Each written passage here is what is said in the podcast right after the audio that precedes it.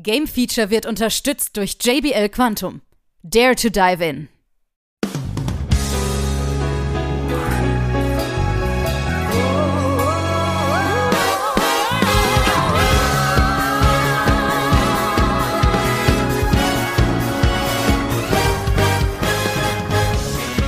Nun folgt das Game Feature Test Center mit einem brandneuen Spieletest für euch.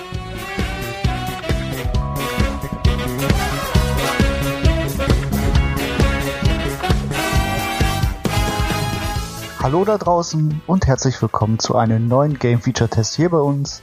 Ich bin der Dennis, heute mal Zweiwechsel Solo, juhu! und ich möchte ein wenig über die Rückkehr unserer Hexe Bayonetta sprechen. Ja, Bayonetta 3 erschien Ende Oktober für die Switch. Wahrscheinlich eines der, hm, ich sag mal, ähm, meist erwartesten Action-Hack'n'Slays der letzten Jahre. Ich glaube, wann ist Bayonetta 2 rausgekommen? 2014. So lange hat man schon gewartet. Dazwischen hatten wir auch Devil May Cry 5, aber. Also Devil May Cry 5 war auch gut. Äh, keine Frage. Aber ich glaube, Bayonetta 3 war halt so das Ding, was die Leute halt wollten. Ja, es ist endlich da. Wie gesagt, für die Nintendo Switch. Ich habe es getestet. Ich würde auch gerne mit euch mal ein bisschen darüber reden wollen. Aber erstmal, worum geht es eigentlich in Bayonetta 3? Wir erinnern uns vielleicht zurück, also vielleicht auch nicht. Ich weiß jetzt nicht, äh, ne, je nachdem, wer mit Teil 1 angefangen hat oder wer jetzt mit Teil 3 anfangen möchte. Ich würde persönlich eher erstmal sagen, fang lieber mit Teil 1 an, dann Teil 2, dann Teil 3, damit er die ganzen Hintergründe erfährt, etc. Äh, gut. Während wir in Bayonetta 1 also gegen Paradiso gekämpft haben, das sind quasi, äh, ist quasi der Himmel, könnte man sagen, also quasi Engel, kam in Teil 2 die Hölle hinzu. Ja, wie der Name schon sagt. Ne? Hölle mit Dämonen etc. pp. Und in Bayonetta 3 kämpfen wir gegen die sogenannten Homunculi. Das sind quasi mysteriöse Kreaturen, die unter dem Befehl eines Mannes namens Singularity stehen. So. Dazu gab es ein oder dazu gibt es ein mysteriöses Mädchen namens Viola, die nicht aus dem Universum von Bayonetta und Co. Äh, herkommt, wie wir es kennen, sondern aus einem anderen, die unsere gut gelaunte, tanzende, sexy, ihr wisst schon, Hexe Bayonetta sucht und sie darum bittet, Singularity aufzuhalten, um die entsprechenden Multiversen zu retten. Und ja, richtig gehört, das Thema Multiversum, was ich finde, aktuell in vielen Medien oder auch Spielen zum Kernthema wurde, ist nun auch in Bayonetta 3 Hauptthema geworden. ja. Und so machen wir uns als Bayonetta auf, die einzelnen Levelabschnitten in den entsprechenden Multiversen zu erkunden, um nach sogenannten, äh, wie nennt man die, Getriebemaschinen zu suchen, diese Homunculi zu verkloppen und die Welt zu retten. Oder das Multiversum. Ja. Und Bayonetta ist hier nicht alleine, denn wie eingangs schon erwähnt, haben wir noch die mysteriöse Viola und natürlich Bayonettas beste Freundin oder auch eher Kindheitsfreundin Jan. Und hier fängt auch schon die erste Gameplay-Änderung im Gegensatz zu den Vorgängern an werden wir wie gewohnt uns zum Großteil mit Bayonetta durch die Level rennen und unsere Combo-Angriffe mit den verschiedenen Waffen, die wir im Laufe des Spiels freischalten, in guter alte Tradition durchführen, haben wir zwischendrin eigene kleine Level mit Jan, die sich in 2D spielen. Ja, es sind keine 3D-Level. Äh, man kennt ja Jan schon aus den Vorgängern als spielbaren Charakter, wenn man äh, die ganzen Herausforderungen etc. geschafft hat. Das heißt, man kann mit ihr dann die sogenannten 3D-Levels anstelle von Bayonetta spielen. Hier bekommt Jan tatsächlich ihre eigenen, ihren eigenen Auftritt in 2D-Level von links nach rechts, quasi Jump'n'Runs. Denn sie ist als Spion aktiv und muss im Prinzip äh, in einer Forschungsbasis Geräte aktivieren, um einen, eine Person namens Sigurd zu finden. Denn diese Person ist nämlich dafür verantwortlich, das Multiversum retten zu können. Und dann hätten wir natürlich noch Viola.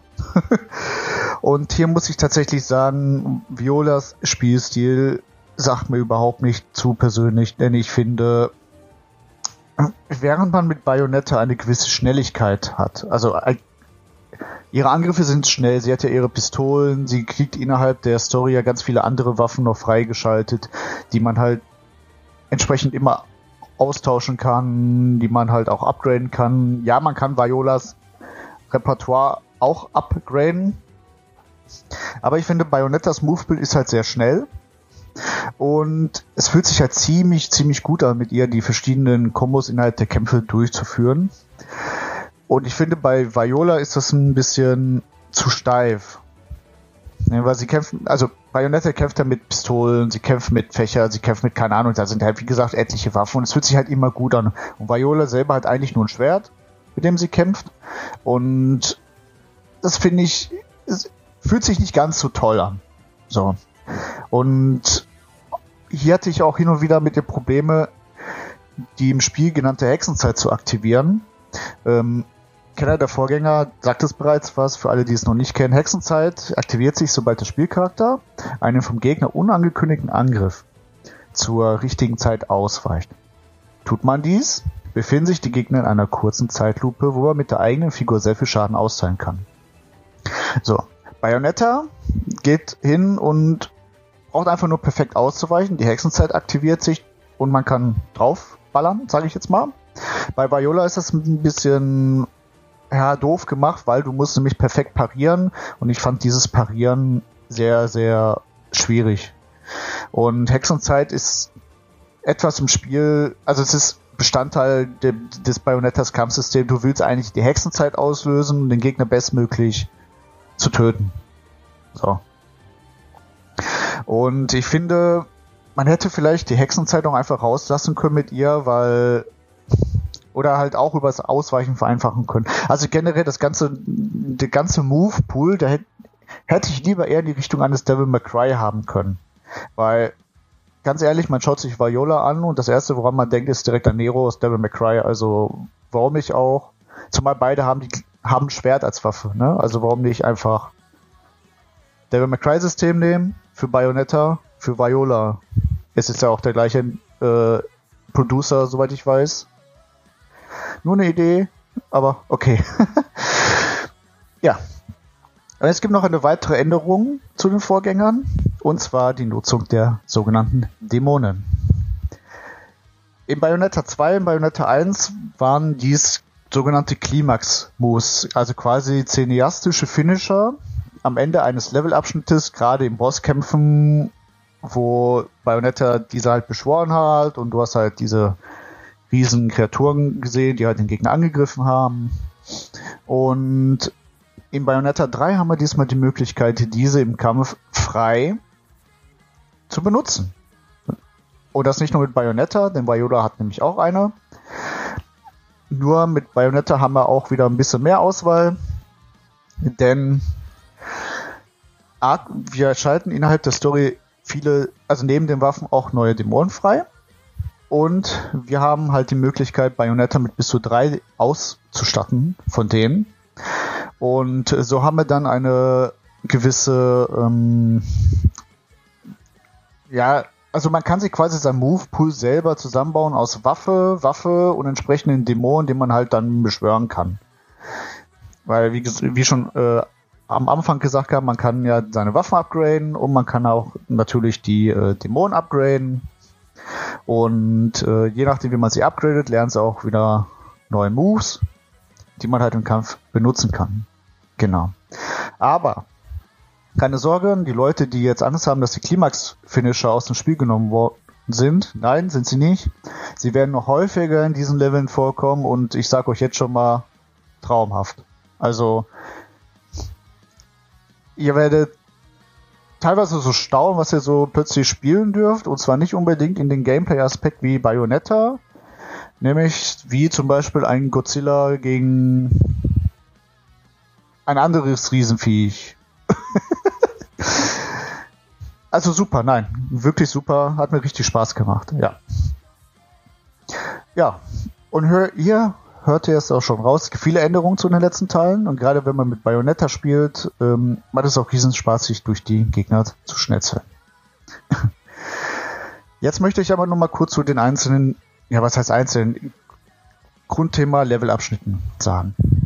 Teilweise sind sie riesig für ein Bayonetta-Spiel, also ich war sehr erstaunt, gerade zu Anfang, äh, ja gut, da ist das noch so ziemlich linear, da gehst du halt deinen Weg einmal so durch und alles und dann kommst du in quasi so eine, ja, Hub-Welt, wobei Hub-Welt ist eher falsch, das ist nur, das ist auch, gehört auch zu einem Level, es sind halt einzelne Level, es gibt keine richtige Hub-Welt, aber man sieht sie halt öfter, deswegen formuliere ich es jetzt einfach mal so, dass es eine Hub-Welt ist und die ist schon groß und eigentlich will man auch da ziemlich viel erkunden und ähm, die ganzen Herausforderungen, die ganzen Items etc.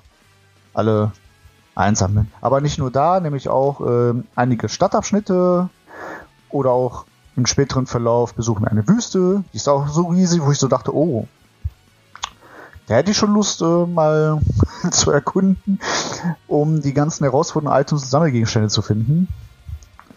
Hat mir sehr gefallen, äh, weil das fühlt sich dann auch wiederum ein bisschen freier ein. Man ist nicht zu linear äh, mit dem Spiel. Ja. Ansonsten kann man spielerisch auch hierzu ein bisschen wenig sagen, weil es ist halt, wer Bayonetta 1 und 2 kennt, der weiß auch schon mit Bayonetta 3 zurechtzukommen. Ne? 100% Komplettierer kommen hier voll auf ihre Kosten. Jedes Level hat unzählige Herausforderungen, sei es jeden einzelnen Vers mit möglichst wenig Schaden in Zeit X zu schaffen als auch levelabhängige Herausforderungen aller Trefferbox X anstelle Y. So, für die Leute, die nicht wissen, was ein Vers ist, ähm, jeder Kampf, der im Bayonetta getriggert wird, ist ein sogenannter Vers. Und diese werden am Ende mit einer Medaille belohnt. Das heißt, wie viel Schaden habt ihr genommen, wie schnell habt ihr diesen Kampf beendet, wie hoch sind eure Kombo-Punkte und je besser ihr da wurdet, umso besser wurdet ihr auch belohnt mit einer entsprechenden Medaille. Die geht von Bronze bis rein Platin. genau. Dann gibt es auch, ähnlich wie in Bayonetta 2, diese typischen lila Strähle, wo es möglich ist, via Bonus-Herausforderungen an Herz-Mondteile, die für die Erweiterung der Lebens- bzw. Zauberleiste sowohl für Bayonetta als auch für Viola da sind, ähm, zu machen. Hier muss ich allerdings sagen, dass ich diese schon etwas sehr frustrierend fand. Ähm, am Anfang hatte ich da noch riesen Spaß und bin auch äh, echt motiviert da reingegangen und habe die auch geschafft, ohne Probleme, alles gut. Aber im späteren Verlauf hatte ich so viele Fehlschläge bei den einzelnen Missionen gehabt, ähm, dass ich eher frustriert war und mich den Sammelgegenständen auf der äh, eigentlichen Welt gewidmet habe, beziehungsweise der Story selber. So. Was mich sehr, sehr positiv überrascht hat in dem Spiel ist die Performance. Allerdings, und ich glaube eher, ähm, dass das etwas mit der Switch an sich zu tun hat. Ähm, die Performance ist gut, die Texturen sind teilweise sehr matschig. Also, klar, vieles sieht teils in den Spielen sehr gut aus. Also die Charaktermodelle finde ich super, die Dämonen sind klasse aus, ähm, alles kein Problem. Aber man findet immer häufiger matschige Texturen in, den Wel in der Welt, was ich ja ziemlich schade finde. Und man stelle sich jetzt einfach mal eine PS4 5 Version vor, ich hoffe, wir kriegen sowas vielleicht mal als HD-Remaster mit allen drei Teilen. Ne? Also Platinum, wenn ihr das hört, kaufe ich euch sofort ab. Ne? Also wäre ein Traum. Aber so, ähm, egal ob es Grasflächen sind, egal ob es manche Wände sind äh, von Straßen, gerade auf den Straßen hat man das gesehen ähm, gegen Anfang. Es könnte besser sein. Aber wie schon gesagt, dafür die Performance ast rein. Ein Traum. Die Kämpfe fühlen sich wirklich sehr flüssig auf der Switch an. Und das, du, du, du kannst so viele Lichtpartikel-Effekte in diesem Spiel mit Hexenzeit kombinieren und ballern und Dämonen raus und so. Du kannst alles haben. Du merkst keinen FPS-Einbruch. Also, habe ich zumindest nicht gemerkt. Und hier muss man auch dazu sagen, riesengroßen Respekt, weil nicht nur im Handheld-Modus ist das so, sondern auch am Fernseher im Dock-Modus. Und tatsächlich ist dies neben den grandiosen und immer passenden Soundtrack zum Geschehen so als meine absoluten Highlights. Ja, trotz der aus meiner Sicht eher schwächeren Story im Gegensatz zu Bayonetta 1 und 2 und der ähm, Kritik in Bezug der Herausforderungen und Violas Spielstil, der, also wie schon, also es ist nichts, der, der war nicht okay für mich, vielleicht ist es aber eher okay für euch. Also ich war jetzt nicht so der Freund davon, ne, will ich nur mal gesagt haben. Ähm, will ich aber dennoch das Spiel eine sehr gute Wertung für 85% geben. Denn was hier an Gameplay und Soundtechnik rausgehauen wird, ist einfach nur der Wahnsinn. Ja, und äh, damit wären wir auch schon mit dem kleinen Test durch. Und damit verabschiede ich mich von euch und sage bis zum nächsten Mal. Ich habe noch ein Date mit einer Hexe. bis dann. Ciao.